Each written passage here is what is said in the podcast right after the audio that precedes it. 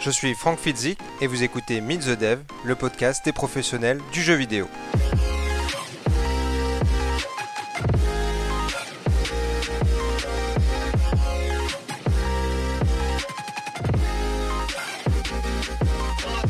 Pour ce nouvel épisode de Meet the Dev, je reçois Michael Delova. Michael est devenu game designer et UX designer après avoir travaillé près de 10 ans dans la création d'interfaces utilisateurs pour diverses plateformes et sites web. On revient avec lui sur les problématiques d'accessibilité et d'apprentissage, mais aussi d'éthique et d'inclusion qu'englobe l'UX design. Meet the Dev, c'est parti.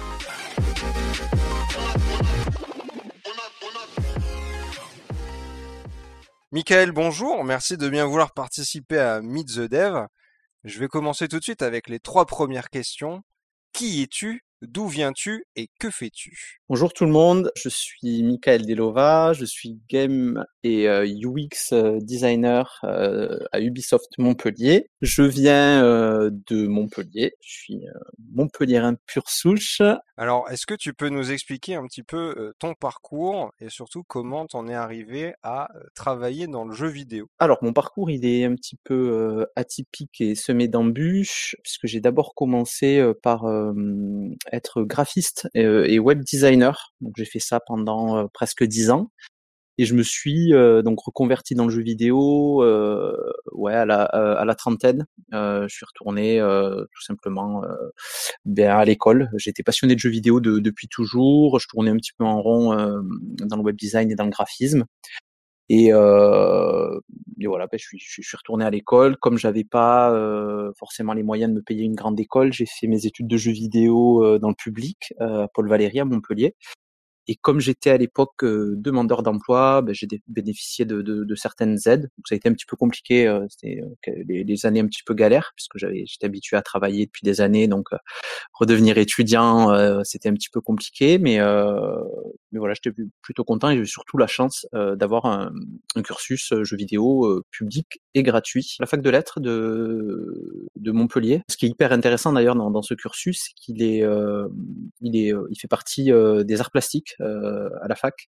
Donc il y a vraiment euh, une approche du jeu vidéo en tant que euh, médium artistique. Donc jeu vidéo vecteur de, de messages engagés, sociocritiques.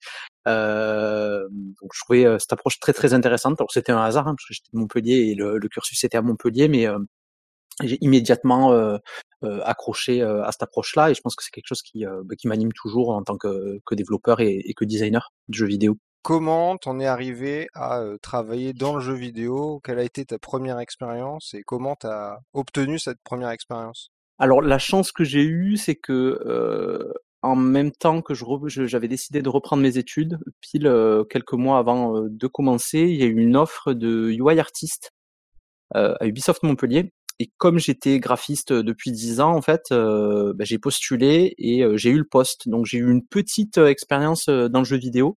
À l'époque, c'était UI artiste sur Assassin's Creed Syndicate, donc à Montpellier. donc en fait, j'ai mis les pieds dans le jeu vidéo en tant que, UI artiste juste avant de commencer mes études de, de game design. Ah oui, c'était juste avant du coup. Ouais, c'était juste avant. En fait, tout a coïncidé euh, au, même moment. Quoi. Ma, reprise d'études dans le jeu vidéo et mon premier euh, job dans le jeu vidéo, c'était euh, sur le, ouais, sur la même période. C'était le même été, ouais.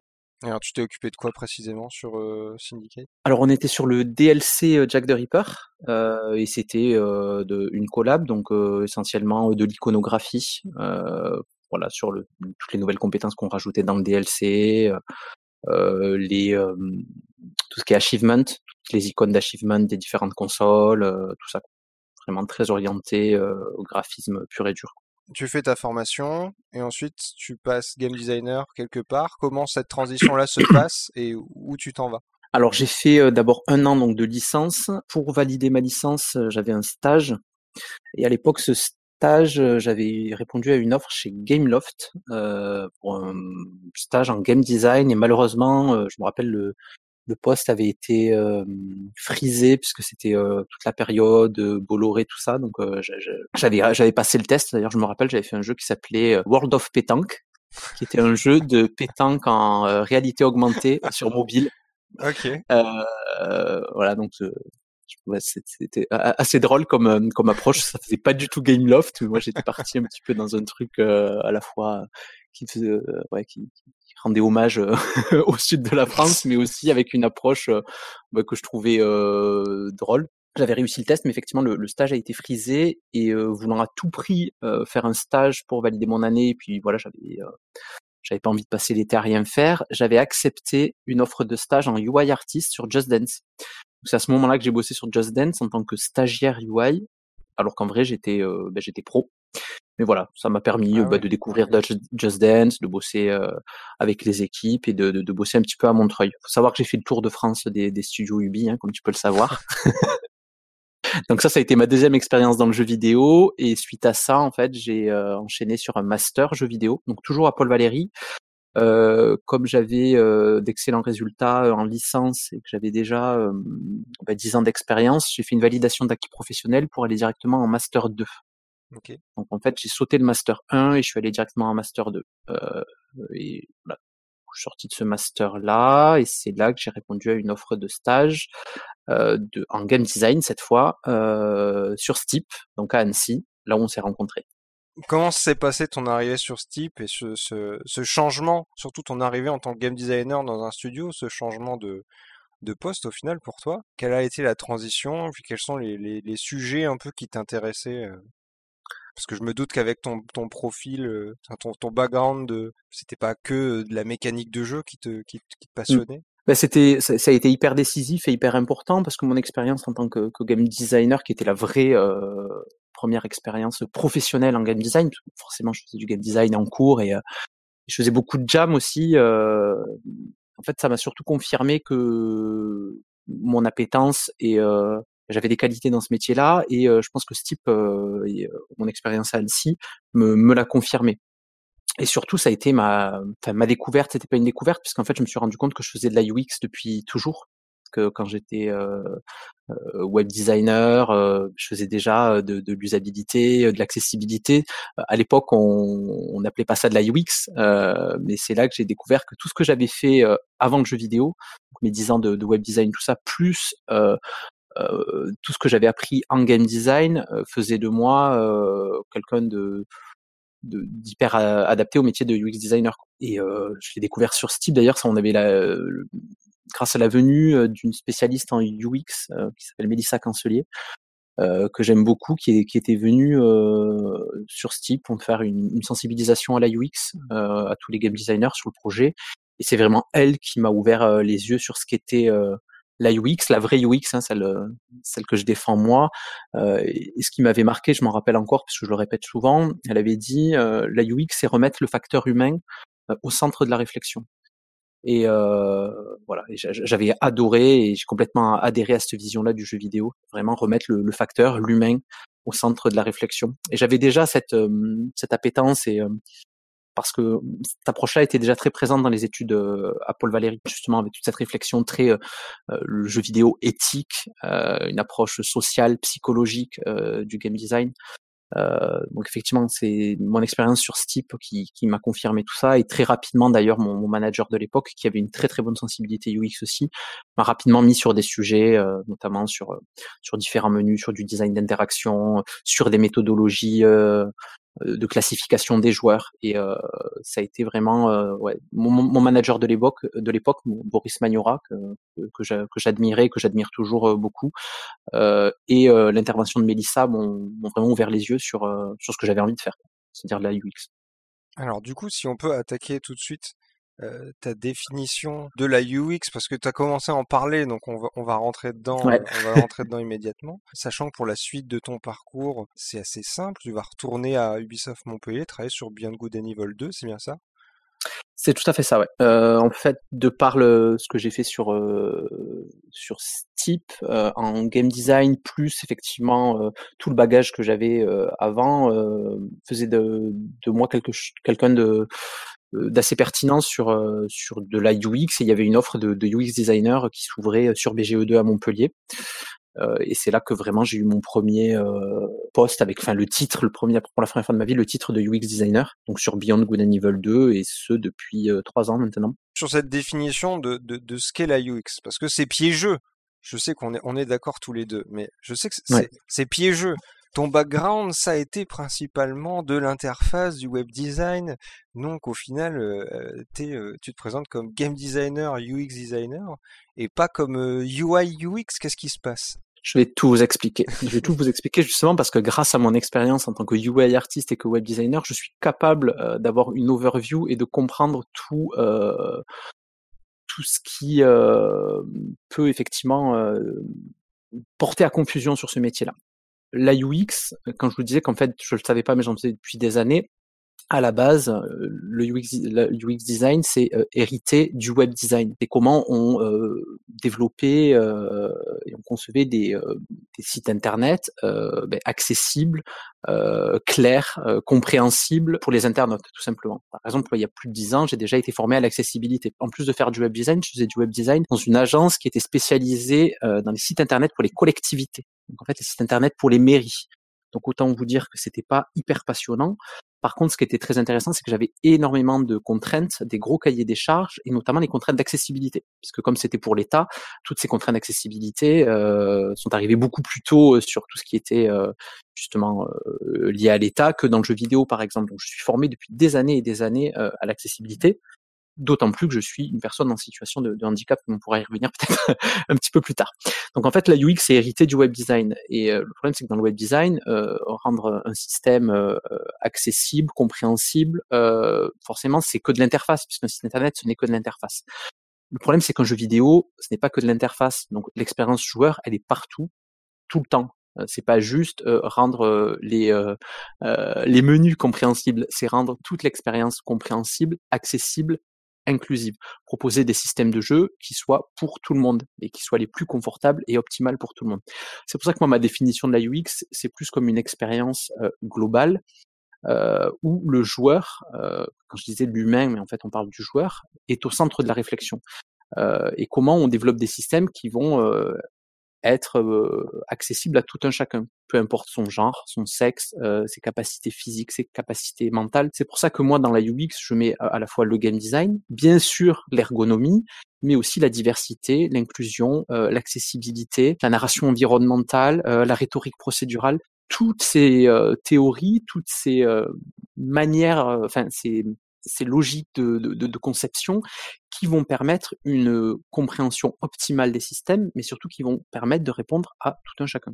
L'erreur qu'on voit souvent et qui est énervant, je sais pour nous deux, euh, sur les, les, job boards, euh, quand on voit des posts de UI, UX, à chaque fois, ça, ça, ça, arrache le cœur de voir qu'il y a tellement de boîtes qui ne comprennent pas le fond de ce métier et le fond de cette c'est en quelque sorte, c'est quand même, enfin moi je pense que c'est une spécialisation de game design, tu vois, vraiment, c'est un truc de détail, euh, de, enfin, pas de détail, mais de spécialité de game design vraiment qui englobe la totalité des choses. Euh, et c'est quand même triste d'avoir cette vision euh, erronée, en fait. Bien sûr, le, UX designer, ça devrait être considéré comme un economic designer. C'est un game designer à la base, qui a les mêmes compétences qu'un game designer. Moi, je suis capable de faire n'importe quel, de développer n'importe quel type de design mais qui va avoir une spécificité euh, qui va se jouer à la fois sur des hard skills, mais aussi des soft skills. Par exemple, la première, euh, pour moi, la première qualité d'un bon game designer d'ailleurs, ou d'un UX designer, c'est l'objectivité. Euh, il y en a beaucoup qui vous diront un bon game designer, c'est quelqu'un de créatif, un bon game designer, c'est quelqu'un de, de, technique. Pour moi, la meilleure euh, et la plus importante des compétences, c'est l'objectivité. Comment je suis capable de développer, de concevoir quelque chose pas pour moi. C'est très très dur quand on est euh, game designer, puisque quand on est game designer, on est avant tout un joueur. Donc euh, beaucoup de game designers se perdent dans ce que eux ils aimeraient faire au sein de l'expérience et ils en oublient qu'on est en train de développer quelque chose pour les autres et qu'il faut arriver à s'exempter de son postulat euh, de joueur, prendre du recul sur ce qu'on est en train de créer et recentrer sa réflexion sur à qui ça s'adresse et comment je le délivre au mieux. et le problème de UX UI, en fait, c'est complètement stupide parce qu'un UI designer donc sur, sur, une prod ou un UI artiste qui doit s'occuper de vos menus et de vos interfaces, s'il n'a pas des notions d'ergonomie, c'est que c'est un, mauvais UI designer. Donc il n'y a pas de UI UX, il y a un UI designer qui est compétent et qui a donc des compétences en ergonomie.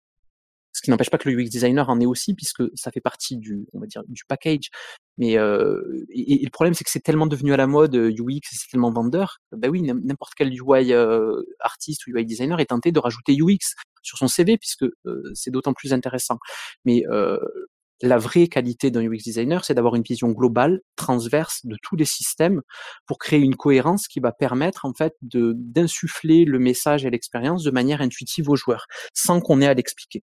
Pour moi, la UI, euh, c'est un aveu d'échec UX. Si mon système il est intuitif et il est compréhensible, j'ai pas besoin d'expliquer en fait.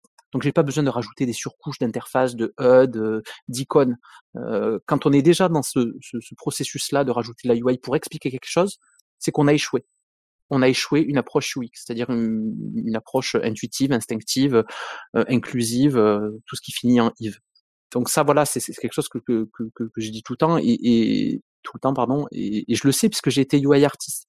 Et quand j'étais UI artiste, ce qui me frustrait énormément, c'est d'être en fin de chaîne et de me rendre compte de toutes les problématiques qu'il y avait en amont et de pas pouvoir les résoudre et d'être là euh, piégé en fait dans des choses incompréhensibles que je devais faire comprendre via de la UI.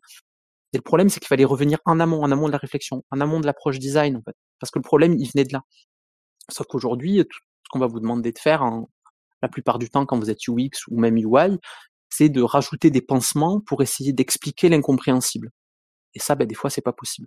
Et c'est pour ça que vous vous retrouvez avec des systèmes euh, complètement incompréhensibles, avec encore plus d'informations. Et là où c'est traître, c'est que justement, en voulant expliquer, on va rendre l'information encore moins digeste, parce qu'on va rajouter de la surcharge visuelle, donc de la surcharge cognitive, et ça, ça va empirer en fait le, le problème.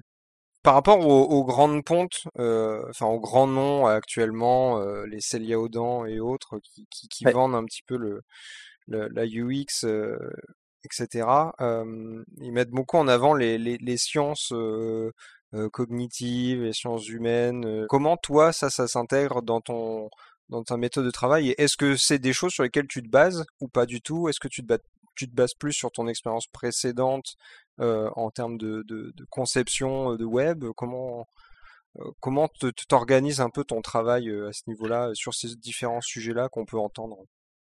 En fait, on, va adapter la solution à la problématique. Si c'est une problématique d'usabilité, bien sûr qu'on va s'appuyer sur les sciences cognitives, sur la perception, sur le fonctionnement du euh, pardon, du, cerveau, euh, sur euh, l'inconscient collectif, sur des trucs des fois qui sont d'une logique hallucinante.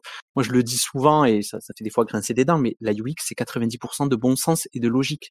Il y a des choses très très simples qui peuvent être ben, je vois que moi, des fois, je trouve ça juste logique. Alors moi, il faut dire que j'ai un cerveau qui est calibré pour ça, parce que j'ai un TDAH, donc j'ai un trouble du déficit de l'attention. Euh, donc en fait, je suis une boussole naturelle à surcharge cognitive. Moi, dès qu'il y a trop d'infos, dès, que c'est très compliqué, dès que c'est pas organisé, dès que c'est pas cohérent, je bug direct. Mon cerveau, il est calibré comme ça. Euh.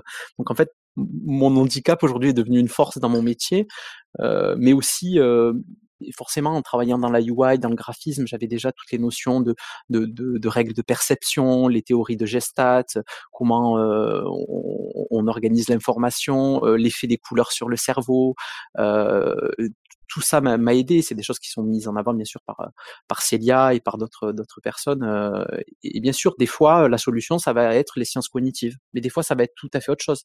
Des fois, ça va être de la rhétorique procédurale. Comment j'insuffle les messages de mon jeu à travers les mécaniques de jeu. Euh, des fois, ça va juste être euh, de l'éthique. comment je crée un système de jeu inclusif. Donc en fait, le UX designer, il a juste une boîte à outils qui est très très large. Il faut qu'il sache piocher bah, le bon outil selon selon le problème.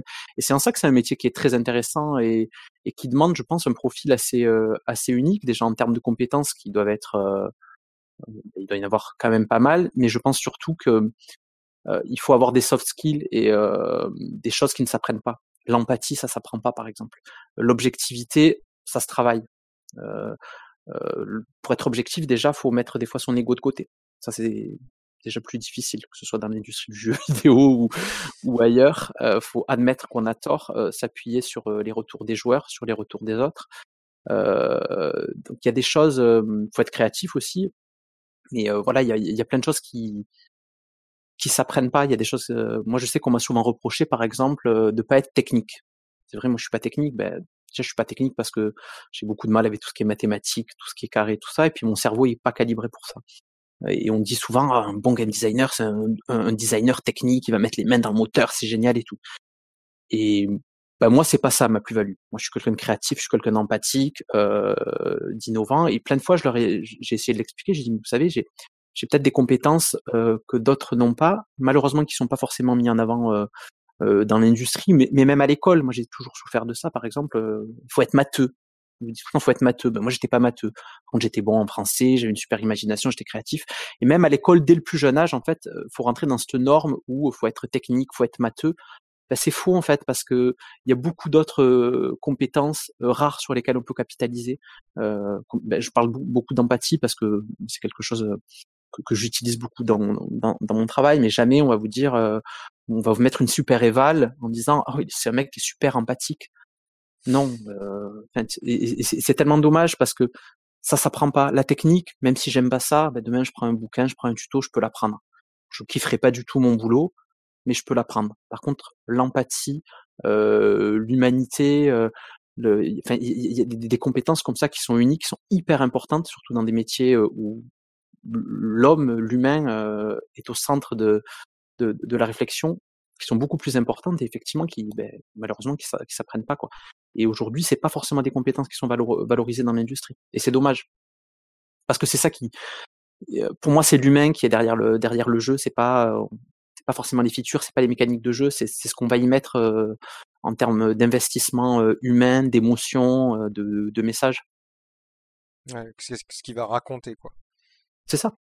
Ouais, et comment on fait transparaître ça à travers les mécaniques de jeu. Mmh. Faire des copier-coller d'autres jeux, tout le monde sait le faire. Hein. Euh, c'est perso, je, c'est, pas ça qui, qui, me fait kiffer. Par contre, faire du, un game design éthique, euh, engagé, ça c'est déjà plus difficile. Et encore faut-il que ce soit le, le but euh, à la base, quoi. Pas juste de faire de l'argent. on peut faire. Le pire, c'est qu'on peut faire de l'argent aussi. Et c'est horrible parce que tu vois, c'est hyper intéressant ce que tu dis parce que c'est tellement marketable. Aujourd'hui, je suis obligé d'utiliser ces arguments-là euh, au sein d'une prod, au sein d'un studio, de dire mais vous savez euh, faire des, des systèmes euh, inclusifs, la diversité, l'inclusion, l'accessibilité. Mais ça fait vendre aussi parce que c'est des joueurs en plus. C'est horrible d'utiliser ces arguments je déteste le faire. Malheureusement, c'est souvent ceux qui ont plus de poids. Parce que tu leur dis, vous savez, si on touche un petit peu plus de la communauté LGBTQ ou si on propose des jeux qui sont accessibles aussi à certains, à certains handicaps, eh ben on en vendra plus. Déteste, hein, mais le fait est que c'est aussi ben, un argument que qu'on doit mettre en avant et c'est celui qui fonctionne le plus. Mmh mmh Moi, généralement, c'est comment on peut changer le monde de manière positive grâce aux jeux vidéo, mais bon, cet argument, il, marche moins bien, donc j'utilise des arguments marketing. si on prend une, une prod idéale, on va se détacher de, toute prod qui peut exister. Dans une prod idéale, à quel moment le l'UX designer intervient et qu'est-ce qu'il va faire sur les différentes étapes d'un projet? Bah Dans l'idéal, il intervient très très tôt euh, en phase de conception avec euh, l'accord team euh, pour établir quel est le message profond du jeu qu'on veut faire, quels sont les piliers, comment on fait transparaître ces messages et ces piliers à travers les mécaniques de jeu, à qui on veut s'adresser, savoir à quel type de joueur on veut toucher, se renseigner sur ces types de joueurs. Euh, il y a beaucoup d'outils qui nous permettent aujourd'hui de, de, classifier les joueurs, de voir quel levier on peut euh, utiliser pour les toucher. Puis oui, c'est en fait c'est un travail de fond et du début jusqu'à la fin parce que le, le, le UX designer il est censé accompagner les autres et être garant euh, d'une d'une expérience euh, ultime du, du, début à la fin. Donc il a un rôle de, de, de, de, de guide, de, je sais pas, de, j'allais dire d'influenceur, mais influenceur. ouais, il, est là pour, euh, ouais, pour, pour lever des drapeaux quand euh, on se rend compte qu'on perd un petit peu l'objectif, euh, bah, qui est délivrer une, une, expérience optimale à nos joueurs, euh, rechallenger les designs. Euh, ouais, vraiment, c'est vraiment de l'accompagnement quoi et de la collaboration. Euh, effectivement, si, si, le UX designer, c'est ce qui arrive souvent, il arrive en fin de prod, ben, qu'est-ce qu'il va faire? Il va essayer de poser des pansements sur des sur des fuites en fait, qui est un petit peu partout. Si on peut faire euh, comparer ça à de la tuyauterie, un plombier, il va juste être là à colmater les fuites, alors que son rôle c'était juste de faire en sorte que les tuyaux soient euh, nickel du, du, du début à la fin, quoi. Alors aujourd'hui, toi, sur tous ces éléments-là, qu'est-ce qui te fait euh, vibrer dans ton taf, dans ton travail? Moi, ce qui me fait vibrer, c'est quand j'ai l'opportunité de, de véhiculer euh, des messages qui me sont chers et me dire que je vais avoir un impact positif sur les joueurs, moi j'ai une relation aux jeux vidéo je sais pas si elle est unique, peut-être qu'il y a d'autres personnes qui, ont cette relation-là aux jeux vidéo. mais moi, le jeu vidéo, c'était un refuge pour moi. J'avais une enfance assez assez difficile et c'était mon exutoire. c'était mon ma petite bulle dans laquelle je me mettais pour rêver ou je restais enfermé les après-midi d'été à jouer à Final Fantasy pendant des heures plutôt que d'aller sortir jouer dehors. Euh, c'était hyper compliqué de me faire sortir de ce truc-là, quoi, où je pleurais euh, devant des cinématiques, ou euh, mais c'était aussi l'ouverture sur le sur la culture, sur le savoir. Je, par exemple, ado, j'étais passionné de d'hindouisme, tout simplement parce qu'il y avait Shiva dans Final Fantasy et j'ai commencé à faire des recherches, à me dire ah, mais qu'est-ce que c'est ça Et c'est ouf parce que ça allait me chercher, ça me poussait à aller chercher plein de choses que que j'aurais pas découvert si j'avais pas eu accès aux jeux vidéo. Et surtout, quand vous êtes différent, quand vous allez pas bien, quand vous êtes marginalisé par la société, parce que tu le sais, mais en plus d'avoir un handicap, je, ben, je, je suis gay, euh, ces opportunités de s'échapper, elles sont hyper importantes. Euh, mais aussi d'avoir des références de un jeu vidéo où on joue un, héros, par exemple, qui est ouvertement gay, ben, quelque part ça, ça rassure, euh, ça réconforte. Aujourd'hui, euh, transmettre des messages comme ça aux générations actuelles ou aux, aux, générations futures, c'est hyper important. Et moi, depuis le début, je le vois comme ça. Je me dis, il faut que j'offre à d'autres enfants euh, qui sont peut-être pas bien ou à des adultes euh, cet espace de sécurité qu'on m'a offert et qui m'a aidé quand moi j'étais j'étais enfant donc moi, mon but, et je sais très bien que ça fait un petit peu discours de Miss Univers quand je le dis, mais c'est vraiment comment avoir un impact positif sur, sur le monde d'aujourd'hui grâce aux jeux vidéo. Le jeu vidéo, on a un impact, c'est un média de masse, on a un impact mais hallucinant sur les, les générations. Euh, et si nous, à travers ce qu'on développe, on est capable de redonner confiance à quelqu'un qui est pas bien dans sa peau, ou, ou proposer un, un, moment pour respirer à quelqu'un d'autre. Je me rappelle sur Steep, on avait eu un, un message d'un euh, joueur handicapé d'un ouais, d'un mec en situation de handicap qui était un skieur, je crois, et qui nous avait envoyé une lettre euh, incroyable. Moi, j'avais pleuré quand je l'avais lu. Il nous avait dit, mais grâce à vous, ben, je, je, peux retrouver ma passion qui est le ski. Il avait perdu l'usage de ses jambes. Se dire que ben, on peut mettre notre petite pierre à l'édifice pour redonner du, du, du bonheur euh, à quelqu'un qui, qui souffre. Moi, je trouve ça incroyable. Je trouve ça incroyable. Et c'est ça que j'ai envie de faire depuis le début. Donc euh, me dire que par mon travail, je vais rendre les systèmes effectivement euh, inclusifs, accessibles et que je vais pouvoir euh, aider les gens qui en ont besoin à s'échapper, à jouer, à prendre du plaisir, à pleurer, à rigoler, mais aussi à faire évoluer les mentalités. parce que on est en retard sur beaucoup de sujets des fois dans le jeu vidéo et on, a une telle responsabilité à faire avancer ces sujets, notamment sur la diversité, sur l'inclusion, sur l'accessibilité, que ouais, en tout cas, moi, c'est ça qui m'anime. Et euh, voilà, je, fais mon possible, en tout cas, pour, pour essayer de faire ça. Sinon, ça me, bah, ça me passionne pas, quoi. C'est, moins intéressant de se lever tous les matins si j'ai pas l'opportunité de faire ça pour, euh, pour les joueurs. Sinon, c'est juste, bon, je fais des jeux vidéo parce que c'est cool, quoi. Faire des jeux vidéo parce que c'est cool, moi, ça m'intéresse pas. T'as aussi beaucoup de combats euh, en dehors, euh, en dehors de ton travail, mais qui sont liés à ton travail. Tu t'investis pas mal sur tout ce qui est ben, inclusion, ça je pense qu'on l'a compris, mais sur aussi diversité pour l'emploi dans le jeu vidéo. tu donnes pas mal de conférences. Est-ce que tu peux nous parler un peu de, de, des choses que tu fais en dehors, qui gravitent autour de, ton univers? Alors oui, effectivement, moi tout est un petit peu lié. Hein. Moi, mes chevaux de bataille, oui. mes chevaux de bataille, effectivement, mais euh, c'est euh, la diversité, l'inclusion, l'accessibilité. Euh, J'essaie de le faire de, de, différentes façons pour différentes associations. Je suis euh, rôle modèle pour l'association Diversity Days.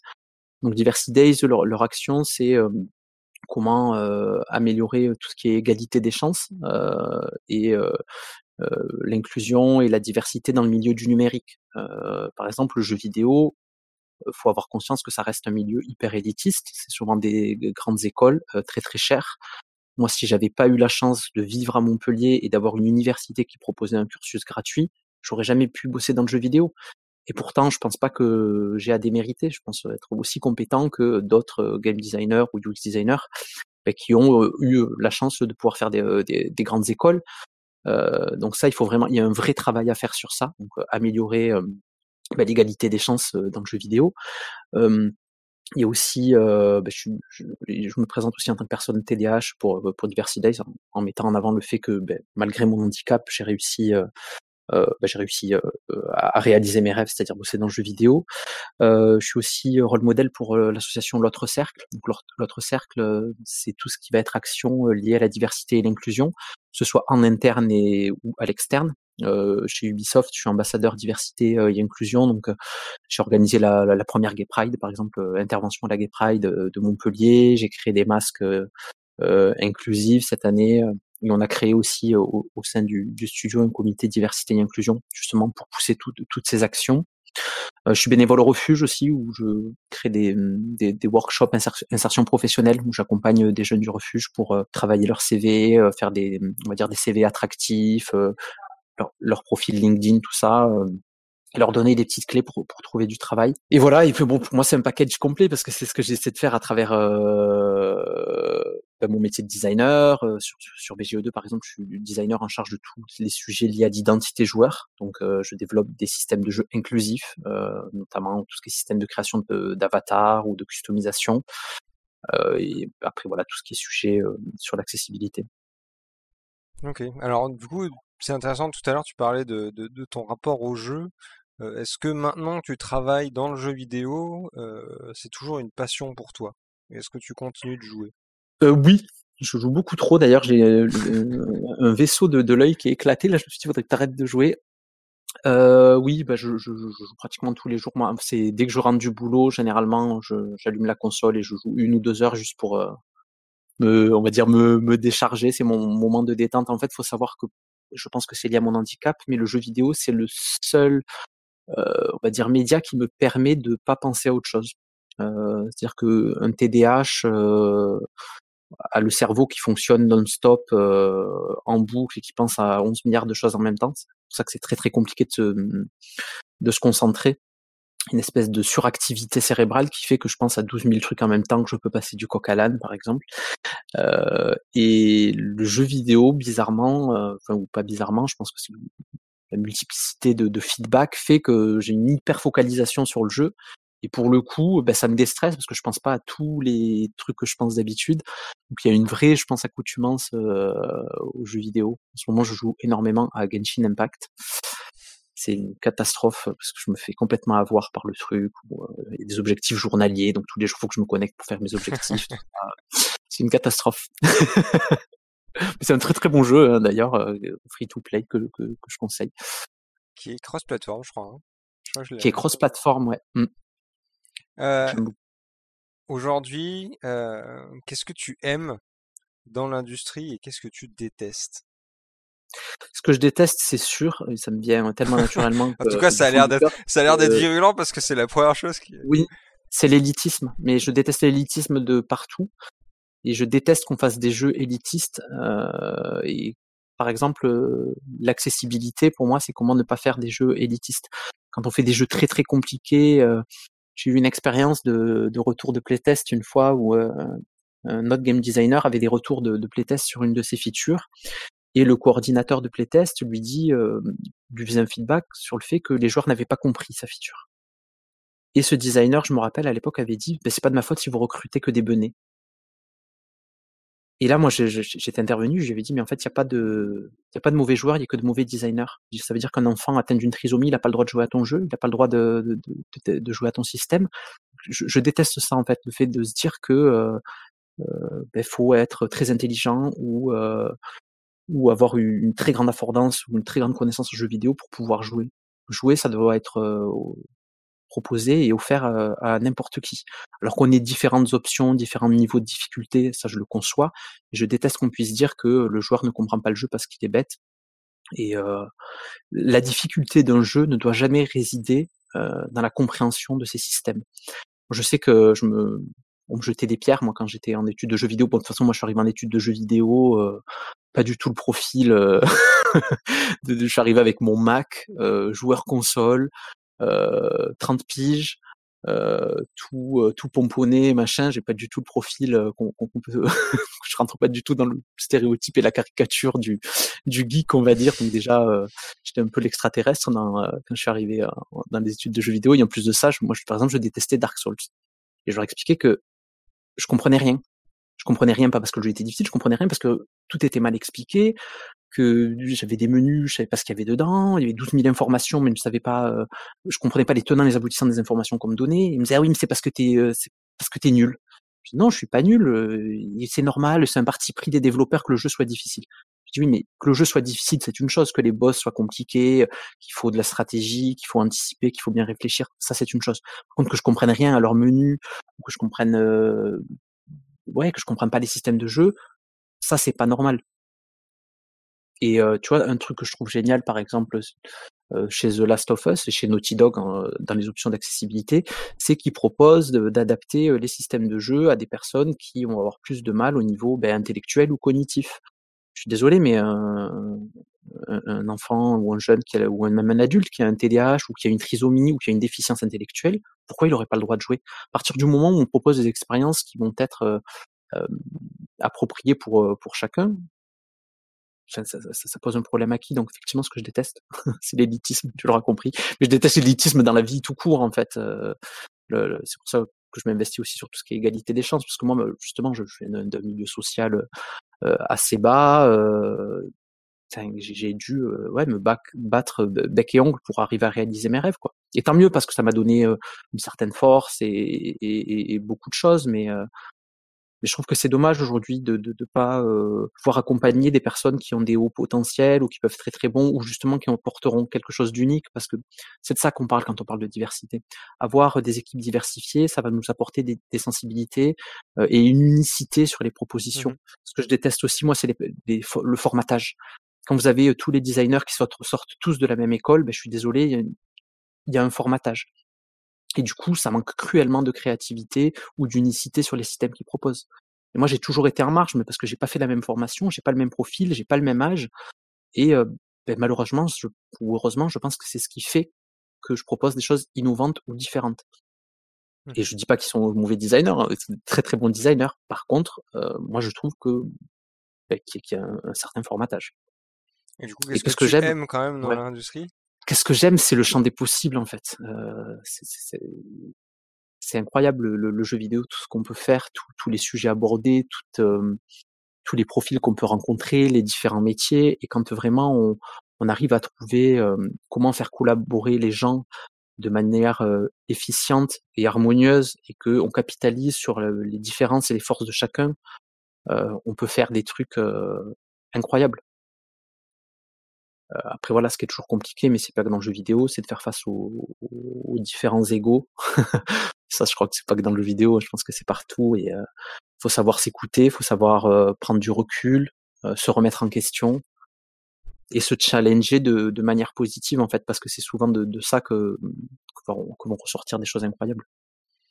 Alors, est-ce que toi, tu as eu des, des gros challenges à relever dans ta carrière Et si tu en as eu, quels ont été les plus gros challenges que tu as à relever jusqu'à maintenant? Euh, le plus gros challenge, je pense que c'était sur BGE2 et sur tous les sujets diversité et inclusion qui sont euh, des challenges de tous les jours en fait, parce que euh, c'est des sujets où il faut il faut les comprendre. Alors forcément, les comprend d'autant plus quand on est une personne euh, issus de la communauté LGBTQ+. Il y a beaucoup de personnes qui vont vouloir faire des choses bien sur ces sujets-là, mais qui ont juste pas la sensibilité, pas la connaissance, et qui vont souvent euh, avoir des biais inconscients euh, qui vont euh, faire, qui vont souvent proposer des choses caricaturales en pensant bien faire. Ouais, le, vrai challenge, c'est sur une grosse prod euh, de leur faire comprendre euh, comment bah, l'importance de développer des systèmes de jeu inclusifs, par exemple, ou de mettre l'emphase sur des problématiques, enfin ça devrait pas être des problématiques, mais sur tout ce qui est accessibilité.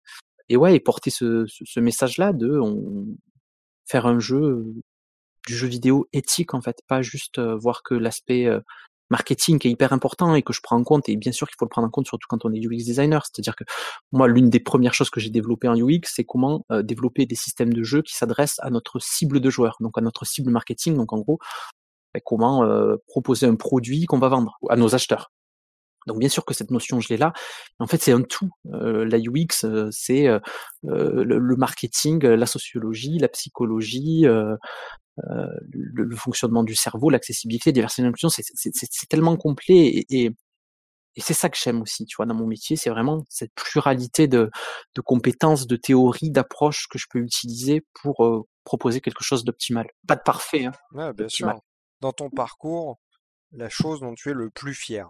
Bah, le plus fier, c'est effectivement quand je sortira, être arrivé à proposer un, système complètement inclusif et non clivant en fait. Donc un système de création de personnages et de customisation qui ne va pas enfermer les joueurs une, dans un genre ou dans une caricature. Parce qu'au final, c'est très peu euh, très peu présent dans les jeux actuels. Euh, cette option de euh, quand tu crées un personnage homme ou femme, je comprends pas qu'elle existe encore. En fait, pourquoi on a besoin de si ce n'est pour des contraintes de narration, parce qu'après les personnages doivent s'adresser à vous pour des par un pronom et encore que ça, on peut tout à fait le, le changer euh, dès, en fait, c'est hyper brutal en fait si, si, on analyse le truc. Dès le début d'un jeu, euh, on vous demande de genrer votre personnage. Pour une personne qui est euh, euh transgenre ou intersexe ou non binaire, de suite, on va le faire le, le confronter euh, à ce carcan euh, complètement rétrograde de choisir un sexe. Pourquoi en fait choisir un genre? Enfin, Il faut qu'on soit capable aujourd'hui de dépasser tout ça ça n'a plus de sens. Enfin, ça, pour moi, en, tout cas, ça, je sais pas ce que ça peut apporter. D'autant plus que juste le fait de pas le mentionner peut laisser la liberté au joueur euh, ben, de se dire ce qu'il a envie. Moi, la clé aujourd'hui que je propose sur BGE2, c'est juste de ne pas mentionner le genre. C'est-à-dire que on va pouvoir choisir un personnage qui aura peut-être l'apparence euh, et les traits euh, d'un homme, mais à aucun moment nous on lui dira que c'est un homme. Donc si le joueur a envie de se dire je suis un homme transgenre, il pourra se le dire. Si j'ai envie de se dire je suis un hybride rhinocéros transgenre et porter des tutus, il pourra le faire. Et des fois, la solution, elle est juste dans le non-dit. On ne va pas te demander de t'enfermer dans un genre, on va te donner l'opportunité de devenir qui tu as envie d'être et de te raconter qui tu as envie d'être. Donc des fois, c'est tout, tout, bête en fait les solutions. Il faut juste se poser et se dire on arrête de ben, d'entretenir ce clivage de genre, de sexe, de race. Euh, il y a plein de choses comme ça euh, qu'on peut éviter aujourd'hui. Il faut juste se poser, prendre du recul et se dire comment on peut éviter tout ça. Ouais, donc c'est vraiment cette. C'est intéressant ce que tu dis. Je l'avais jamais vu sous ce sous cet angle-là, quoi, de se dire. Au final, c'est pas l'intérêt, c'est pas de proposer d'être un homme, une femme ou autre, c'est juste de le, limite ne pas le proposer du tout et derrière ça. faire en sorte que le jeu à tout moment tu fais ce que tu veux en fait. Mais surtout qu'en plus euh, on, a un groupe euh, un groupe pardon qui s'appelle French Queer Bureau euh, à Ubisoft qui est un, un, groupe de discussion de toutes les personnes LGBTQIA+ de d'Ubisoft où on échange sur plein de sujets. Et des fois notamment ben, on va on vient nous questionner sur ben, des approches design. Et quelqu'un à un moment nous avait dit, ben, il y a un designer, un projet qui propose ça pour la création du personnage, qu'est-ce que vous en pensez? Et il proposait homme-femme, et troisième option, c'est compliqué. Et pour eux, ils étaient en train de répondre de manière suffisante et satisfaisante à la notion de transidentité. Sauf qu'en fait, quand on analyse le truc, c'est hyper hyper maladroit.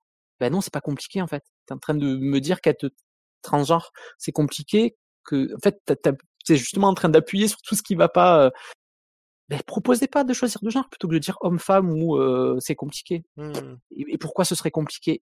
Et c'est ça qui est hyper compliqué d'ailleurs, c'est qu'il y a beaucoup de de prises d'initiative comme ça, euh, de, de, personnes qui veulent, qui sont bienveillantes à la base, hein, qui disent il faut qu'on réponde aux personnes transgenres, donc on va leur proposer une option, mais qui est fait de manière tellement maladroite parce que les personnes qui le font n'ont pas la sensibilité, n'ont pas euh, la connaissance, n'ont pas le savoir ou n'ont pas euh, ben, l'empathie pour comprendre le, le truc, ben, qu'on se retrouve avec des, euh, des maladresses qui sont encore plus clivantes. Il y avait pas longtemps, je crois que j'avais vu encore un autre jeu qui faisait, qui faisait un truc comme ça, c'était juste mmh. autre, tu vois, c'est encore pire. ouais. Ben oui, parce qu'on vient, on vient accentuer sur t'es en marge. différence, ouais. en marge de la normalité. En fait, au final, c'est plus de l'écriture, quoi. C'est de, de l'écriture derrière. Oui, le challenge après, qui, qui, est un gros travail. Surtout avec la langue française où tout est genré. Tout... Mais après, des solutions, il y en a plein. On peut très bien, si on veut, après, dans des comment tu veux qu'on s'adresse à toi ou, ou proposer euh, une écriture inclusive. Il y, a, y, a, plein de choses qui, qui, Et le problème, il est toujours le même, c'est que souvent ces sujets-là sont dans les mains de personnes qui n'y connaissent rien qui n'ont pas la sensibilité quoi. Mmh. Moi, euh, ça a été presque un, pas un hasard parce que je pense que le, le, le game director, quand il m'a donné ce sujet, il savait très bien que que j'allais avoir une, une, sensibilité sur ce sujet-là, mais euh, j'aurais pas été sur ce projet. C'est peut-être un autre designer qui aurait eu ce sujet-là et qui aurait pas du tout pensé à ça en fait, parce que il, il aurait pas eu cette sensibilité. Et je lui jette pas la pierre. Moi, on mettrait sur, je sais pas, un jeu automobile peut-être que je ferais des grosses erreurs parce que j'y connais pas. Par contre, j'aurais, euh, je pense, le, la décence de m'adresser à des personnes qui, qui s'y connaissent pour m'accompagner sur le sujet. Donc, je mmh. mettrai mon ego de côté et j'irai euh, me faire accompagner avec des spécialistes du sujet. Vraiment, la, la manière dont tu l'as formulé, je me l'étais jamais formulé comme ça. Et euh, voilà, il y a un petit déclic qui vient de se créer là, tu vois. Non, mais alors, Parce que justement, je, je m'étais jamais projeté sur comment euh, j'allais dire résoudre ce problème, mais c'est pas un problème, c'est enfin c'est une mmh. problématique quand même. Comment résoudre cette problématique et, euh, bah, Comment proposer un système inclusif, enfin totalement inclusif, ouais. Et encore que voilà, et encore c'est un pansement parce que euh, de base les caras artistes et tout ça ont, ont genré visuellement les personnages, donc euh, ils sont quand même plus ou moins genrés, mais par contre, on, voilà, on va dire qu'on outrepasse le truc. Mais par contre, je suis retombé sur un vieux design à moi. Enfin, je, je faisais des recherches sur ce truc, et mon premier design, j'avais mis homme-femme. Et je pense que j'ai dû m'interroger. En fait, c'est ça qui est hyper intéressant. je me rappelle plus comment ça s'appelait. L'autopoétique, tiens. L'autopoétique, c'est une notion que, ben, j'avais appris à la fac de, lettres. Alors, en fac de lettres, on apprend des trucs très très compliqués. On me l'a beaucoup reproché au début, on disait que j'utilisais des, mots trop compliqués. Mais l'autopoétique, c'est comment on se met en position et on se, regarde penser. Et on s'auto-interroge sur notre euh, mécanisme de, réflexion. Je pense que c'est en faisant que j'ai pris du recul sur ce que j'étais en train de faire, ce que j'étais en train de proposer, que je me suis rendu compte que mon système, il était euh, binaire et euh, pas inclusif parce que je suis retombé sur mon vieux premier euh, doc de, de, de ce menu-là et j'avais mis l'option homme-femme. Donc, et je, je, je, me rappelle plus du tout le, le processus de réflexion qu'il y a eu pour que j'en arrive à cette solution-là. Mais forcément, c'est qu'à un moment, je me suis auto-interrogé. Et c'est ça qui est, c'est là que j'en reviens à l'importance de l'objectivité. Prendre du recul sur ce qu'on est en train de faire, prendre du, du recul sur notre réflexion, l'autopoétique. Écoute, il me reste une question pour toi. C'est que, alors tu connais l'adage, on dit souvent que il faut échouer pour apprendre de ses erreurs, pour ensuite réussir. Est-ce que toi, dans ton parcours, dans ton long parcours maintenant, est-ce que tu as un échec ou une erreur que tu voudrais nous partager? Il y a forcément des postulats, pas des grosses erreurs, mais des postulats de base qui sont faux, euh, notamment en game design, comme bah, tu vois ce que je viens de vous dire là, j'étais parti pour le coup sur sur une erreur. Ce qui est important, c'est pas l'erreur, effectivement, c'est ce qu'on en apprend et ce qu'on en fait. Je pense que j'ai un défaut qui est une qualité, c'est que ça se voit pas comme ça, mais j'ai pas confiance en moi, donc je pense que je me remets souvent en question. Et c'est ce qui me pousse, je pense, à, euh, à retravailler, à m'auto-challenger et euh, à proposer des choses peut-être plus, plus, plus, plus, plus abouties, plus pertinentes, quoi.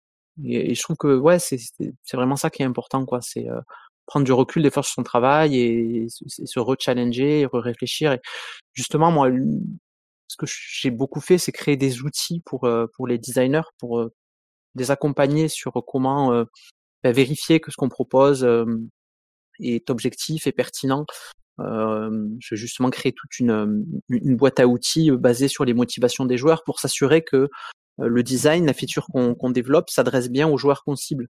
Et du coup, plein de fois, ben, j'ai recommencé, enfin, j'ai pas recommencé mes designs, mais j'ai rajouté des choses dans mes designs en disant, euh, ben là, t'es pas en train de répondre aux joueurs qui aiment la custo. je sais que la custo euh, et, l'expression du joueur est hyper importante dans BGE2. Donc, je faisais une analyse de mon propre design. Il me disait, putain, t'as pas, pardon, t'as pas répondu à ça, euh, re-réfléchis. Je retournais sur mon design, je dis comment tu peux y répondre? Et comme ça, je rajoutais des nouvelles idées ou j'en enlevais d'autres. Et, c'est ça qui est hyper important en fait, c'est se dire que forcément le, le, la première itération elle est jamais parfaite, euh, elle est rarement parfaite et euh, faut être capable bah, de, de, de, de, la rechallenger, de la remettre en question et, et, de, et de se recentrer sur quel était le postulat de base. Et déjà, souvent, euh, le problème c'est est-ce que le postulat de base est bon?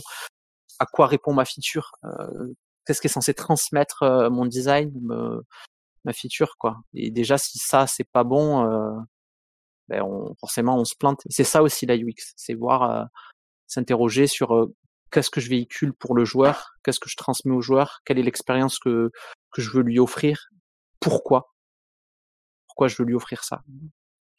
Et si ça déjà on n'arrive pas à y répondre, et ça c'est une super bonne question si vous voulez mettre en péril n'importe quel game designer, lui demandez pourquoi.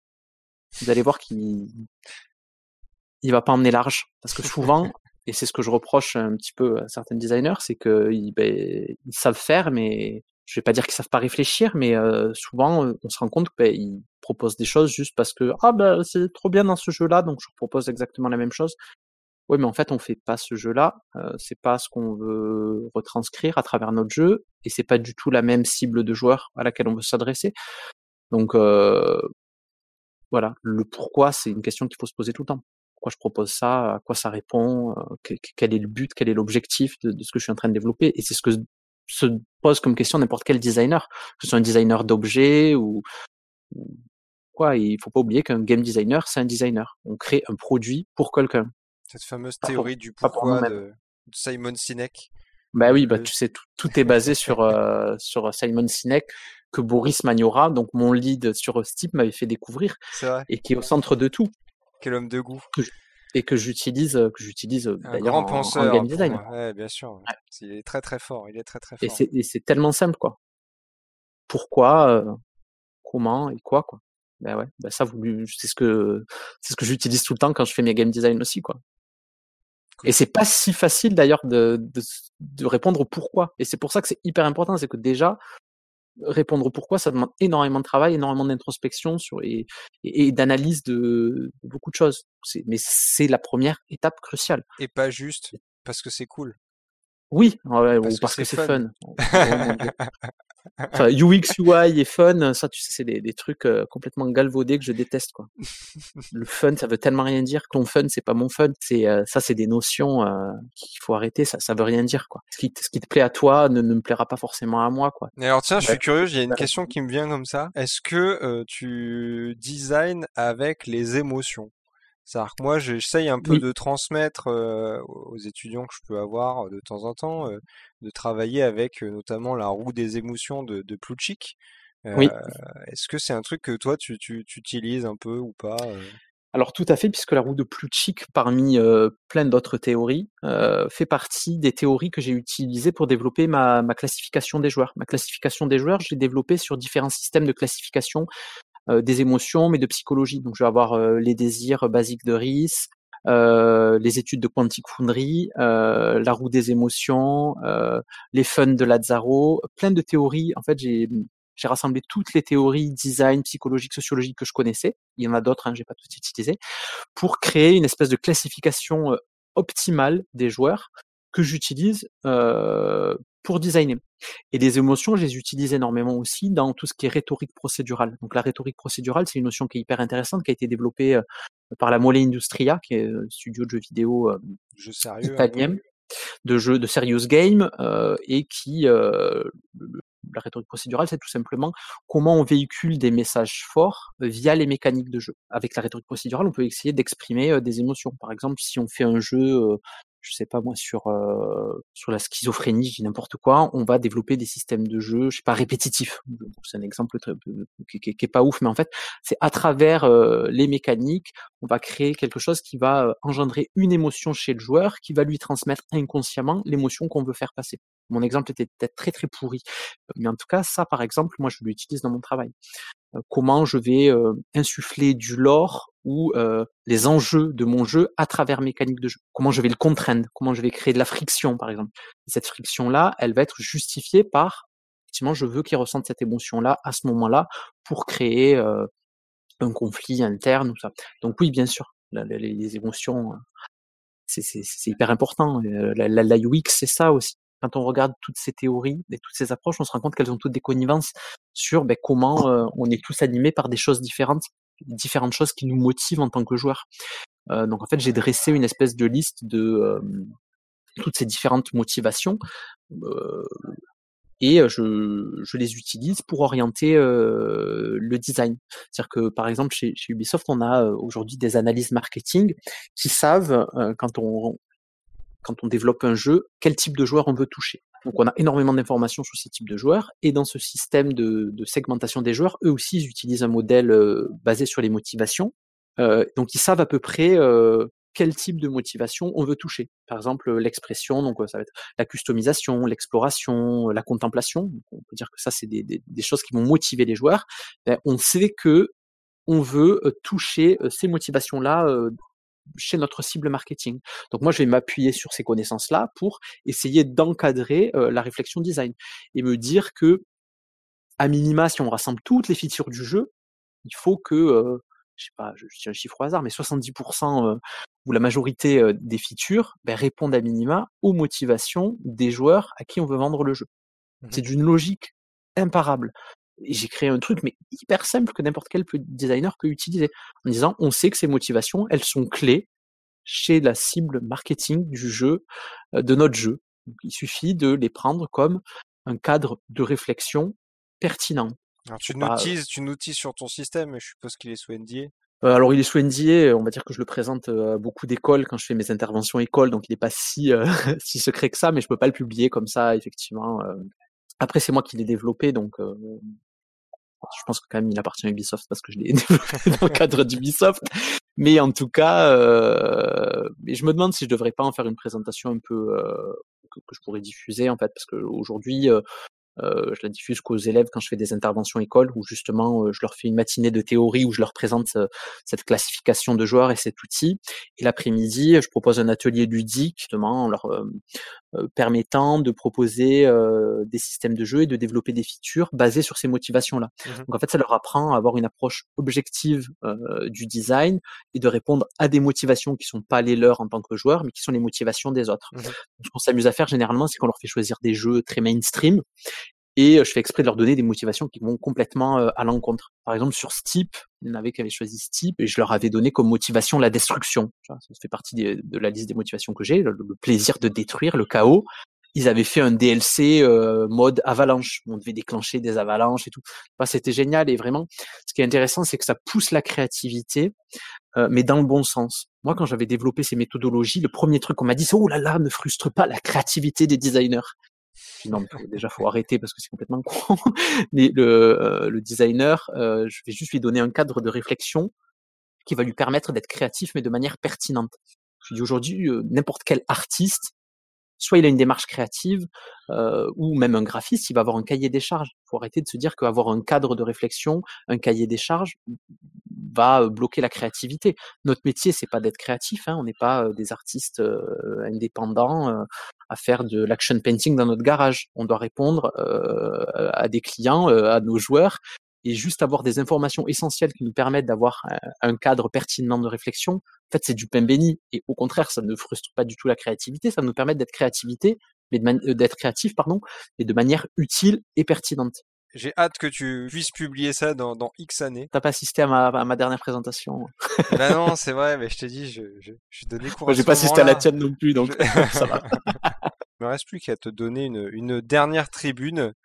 Euh, la, la, la, parole, tu as la parole libre. Euh, si tu veux nous faire des, des recos, euh, si tu veux transmettre un message, euh, la parole est à toi. Mais écoute, je pense que le message, j'ai dû le déjà le faire passer. je, mais, je pense qu'on a cerné un petit peu.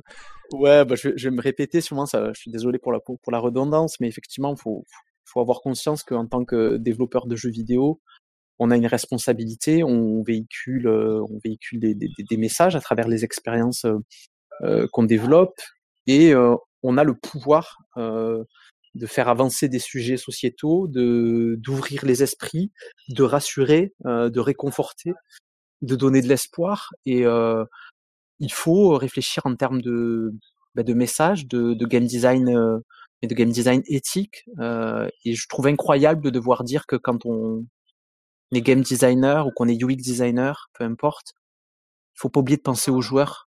C'est d'une évidence pour moi. Je trouve incroyable de devoir tout le temps le répéter quand on dit oui, ben, la UX, ben, c'est remettre le joueur au centre de la réflexion. Euh, ouais, ben en fait. Euh, c'est pas sur de la UI, la UX wow, arrête. le fun. Surtout, euh, faites du fun. Non, euh, voilà quoi, c'est dépasser, euh, dépasser le fait de euh, je fais du jeu vidéo, c'est cool quoi. c'est cool à raconter à mes potes quoi. C'est c'est incroyable aujourd'hui le, le, le, pouvoir qu'on a entre nos mains, mais le pouvoir pas dans, le mauvais sens du terme, quoi, l'audience qu'on a. Donc voilà, c'est quoi le truc de, de, de Spider-Man là grand pouvoir, je sais plus quoi. c'est là que vous avez découvert. Grand pouvoir implique de grandes responsabilités. voilà, ben voilà, on a énormément de pouvoir, donc on, on a une grande responsabilité. Et voilà, si euh, j'espère qu'il y a d'autres, euh, je le sais, hein, il y a d'autres designers comme moi euh, engagés qui, euh, voilà, qui souhaitent euh, avoir ouais un impact positif sur sur le monde avec le jeu vidéo, quoi. Et, et c'est ça qu'il faut bah, qu'il faut entretenir, qu'il faut pousser et, et perdez pas, perdez pas la flamme, quoi. Comme je dis souvent, à cœur vaillant, rien d'impossible. Ça sera le mot de la hein. fin. Je te remercie beaucoup, euh, Michael, d'avoir participé. Merci à toi et merci à tout le monde. Si vous appréciez Meet the Dev, assurez-vous de laisser des commentaires et des bonnes notes sur votre plateforme d'écoute favorite. Partagez-le également autour de vous, c'est ce qui aide le plus à faire avancer le projet. Si vous êtes travailleur ou travailleuse du jeu vidéo et que vous souhaitez participer à l'émission, rien de plus simple. Écrivez à contact.meetthedev.gmail.com A bientôt pour un nouvel épisode